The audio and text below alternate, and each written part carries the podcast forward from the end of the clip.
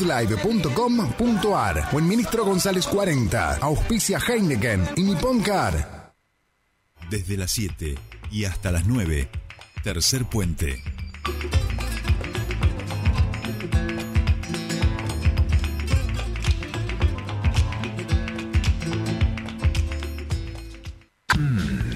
Vitel Toné. Ah, dos horas.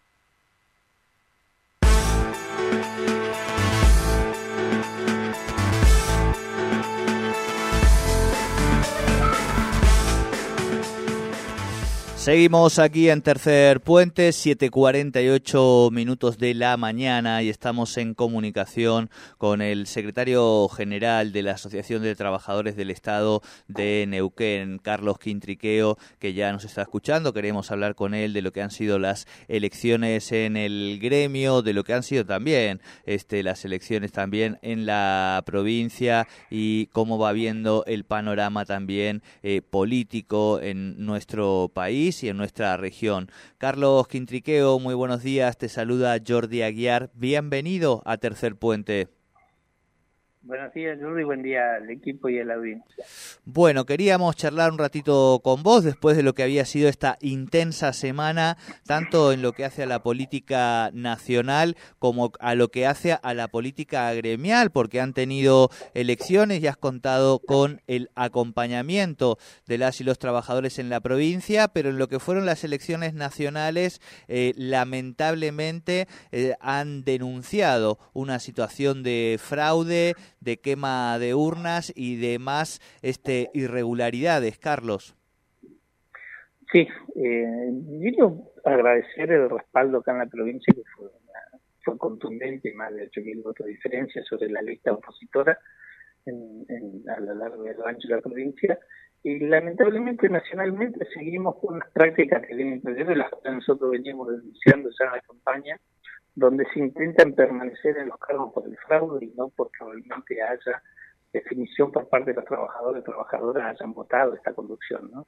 Días pasados veíamos como al otro día de la elección salían los comunicados, esa noche misma, anunciándose ganadores por parte del oficialismo, de la verdad no y el día viernes pasado nosotros fuimos con la escribana a ver a la Junta Electoral Nacional para que se nos remita el conteo provincia por provincia para ver ese resultado, cómo se había compuesto. Y la Junta Electoral reconoce que ellos no tienen la información, que todavía no tienen un ganador, que lo que diga el Consejo Electivo Nacional corre por cuenta de eso, pero que la Junta Electoral no puede establecer quién ganó las elecciones. La verdad que, es, un, es, un papelón y, realmente te queda las claras el fraude. Nosotros, no obstante, hemos hecho presentación del Ministerio de Trabajo, vamos a seguir yo lo decía ayer en el medio, esperemos no llegar a la judicialización. Primero porque el resultado no puede estar, porque hay provincias que fueron impugnadas ante la falta de boletas, por un lado no solo de nuestra agrupación, sino del resto de las agrupaciones.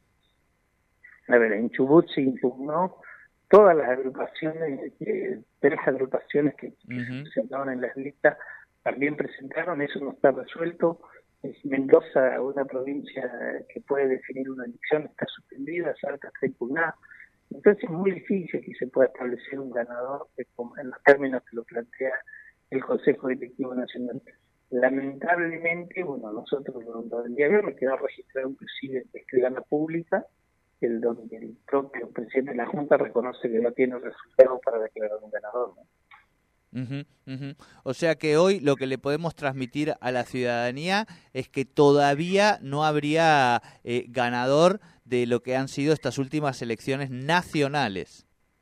De las nacionales nadie puede establecer hoy. Vos fíjate que, que, que, cómo es, porque el día después tuvimos las pasos el día domingo y esa noche conocíamos el resultado.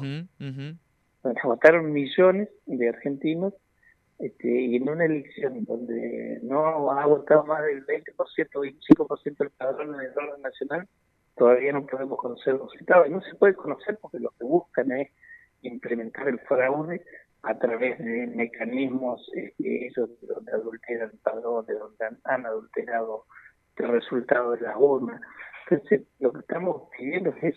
Y si no, seguiremos insistiendo ante el Ministerio de Trabajo y si el Ministerio tampoco termina de resolver y tengo la justicia para que esto se resuelva. Claro, claro. Ir agotando las instancias, este, tratando de que la judicialización, digamos, sea la, la última carta. Sí, nosotros ojalá nos llegáramos y hubiera, por lo menos, hubiera un razonamiento por parte de la Comisión Nacional y, y aceptar el resultado que las afiliadas y los afiliados a lo largo del país han establecido, no no transgiversar actas. Este, nosotros hemos podido fiscalizar gran parte del país y la verdad que el promedio de votación era muy bajo, inclusive si uno se cruzaba cargamento, no votaba más del 20% del padrón. Entonces es muy difícil que ellos puedan remontar resultados como los nuestros en como en Santa Fe, donde tuvimos una amplísima mayoría, casi 10.000 votos de diferencia, donde hemos este, participado a lo largo y ancho del país en distintas provincias, donde provincias íbamos ganando las elecciones como en Catamarca, en la localidad de Recreo, una seccional muy grande, eh, se robaron las urnas, las quemaron para evitar el resultado de triunfo de, la Verde Blanca. La verdad que todas esas prácticas son las que se tienen que desterrar y es lo que nosotros estamos propiciando para que realmente se termine este, este, este mecanismo que tiene ANUSAT hace 40 años de la forma de conducir. Claro, claro. Bien, Carlos, queríamos aprovechar la charla contigo para preguntarte, para este, compartir tu análisis también en lo que hace a estas elecciones. Decíamos, eh, semana intensa tanto en la vida gremial electoral como en el país, un escenario donde tenemos, bueno, a vos te hemos visto acompañando la, la, mesa de masa presidente aquí en la región y un escenario que ha quedado en tercios, como había planteado este, la vicepresidenta de la Nación, donde hay dos candidatos que explícitamente están planteando la dolarización, el recorte de gastos sociales, reformas este, laborales. ¿Cómo, cómo lo analizás vos? La verdad que con preocupación, ¿no? El, resultado del día domingo eh, es más que preocupante ante la situación que, se vive y estas dos posiciones. Primero, para nosotros, tanto ley como Bull es lo mismo. O sea, no hay una diferenciación en lo que plantea cada uno. Uno lo dice más crudo, el otro, este, o la otra más solapado, pero en definitiva la política que quieren implementar es exactamente la misma. Creo, que hay 60 días para poder trabajar en, revertir el resultado. Sí tiene que haber un gesto por parte del gobierno también en cómo se atiende la cuestión social que, es lo más emergente y que es la necesidad que tiene gran parte de nuestro pueblo ante el, estado de inflación, el, el, ir cayendo bajo la línea de pobreza y la indigencia de gran parte de, nuestros compatriotas. Y, en esto creo que, tiene que haber, por lo menos desde el gobierno, una autocrítica y, un replanteo en cómo se para esta nueva campaña de aquí a, octubre. Entonces, en eso nosotros creo que, que es fundamental trabajar trabajar sin descanso de acá a octubre, pero con, con, con respuestas claras también a la sociedad, que, que hoy se siente excluido, que no tiene realmente, no se siente contenido porque está fuera del sistema. El Estado tiene que tener una política, ¿no? No puede ser la política de, este, al otro día de la elección, tener una devaluación de 20 puntos, de, de 22 puntos, lo cual hizo que mayor cantidad de compañeros, compañeros pasen a estar por debajo de la línea de pobreza hay, toda una, una, cuestión que la política tiene que replantearse porque el, resultado que se vive lo mismo es un cachetazo a toda la política en general. Tal cual, tal cual. Y en ese sentido, Carlos, durante esta semana eh, dio una conferencia, agenda abierta, el gobernador electo de la provincia del Neuquén, Rolando Figueroa, este, quien habló de distintos temas. Entre ellos, le preguntaron colegas en relación a este el acuerdo. Eh, obtenido por parte de los trabajadores del Estado a nivel provincial de la no pérdida de poder adquisitivo de acuerdo a que los aumentos estén atados al IPC. Eh, la respuesta de él fue que no pretendía que durante su gestión los trabajadores del Estado pierdan poder adquisitivo. ¿Cómo leen también estas declaraciones y si pudieron eh, o han tenido un acercamiento, charlas informales, pudiste ver parte de la, del resto de la conferencia? ¿Cómo vas analizando los, los pasos y los dichos del gobernador electo en estas semanas? Sí, yo he tenido alguna charla con el gobernador electo tiempo atrás.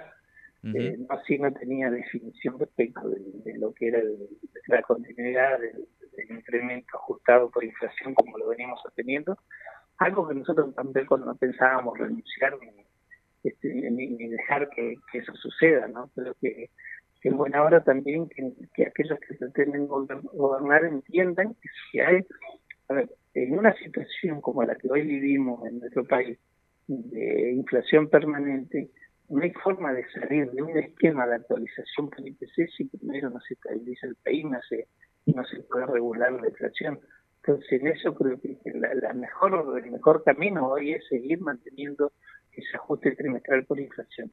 Después, por lo que he ido escuchando, cuando hablan o se habla de que se van a revisar los decretos por su planta, se podrán revisar por lo que lo que acá hay normativa vigente, que donde hay trabajadoras, trabajadores que se incorporaron a la planta después de haber estado 15 años, 10 años, 8 años bajo modalidades contractuales en el que la Fund General, ya sea como planta política o, como otra forma contractual. O sea, para, que hay que reordenar el Estado, hay que reordenarlo, porque también hay que sincerar en algunos sectores donde hoy hay más jefes empleados. Entonces, ese reordenamiento tiene que ser un, reordenamiento, como bien dice la palabra, ordenado, y no un, reordenamiento que traiga consecuencias de persecución o, que haya venganza en, ese reordenamiento. Creo que lo que tiene que haber es sincerar la función del Estado y discutir cuál es el marco que se le va a dar a cada uno de los ministerios, en función de eso, organizar los planteles que se necesitan para llevar adelante. ¿no? Porque muchas veces se cuestiona y vos tenés sector en el Estado, pero faltan trabajadoras y trabajadores hoy porque no tienen los planteles completos. Entonces, ese reordenamiento se tiene que dar en un marco donde se puedan discutir las, relaciones laborales y discutir los planteles dentro del Estado. Bien, clarísimo, Carlos. Bueno, te agradecemos muchísimo este contacto y este ratito de charla con Tercer Puente. Buena jornada para ti. Gracias a ustedes por el espacio.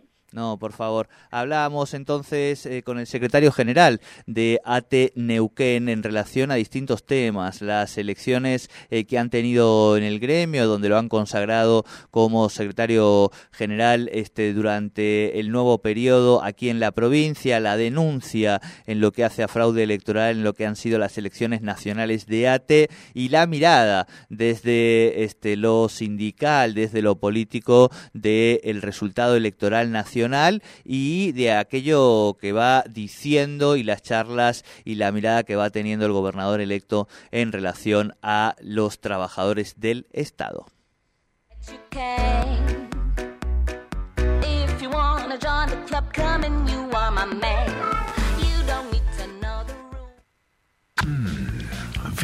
Ah, dos horas mínimo me tira en la cocina. Bueno, eh, ¿pastas? Bien, si te gusta darle a la manijita de la pasta linda, dale. Simplificate.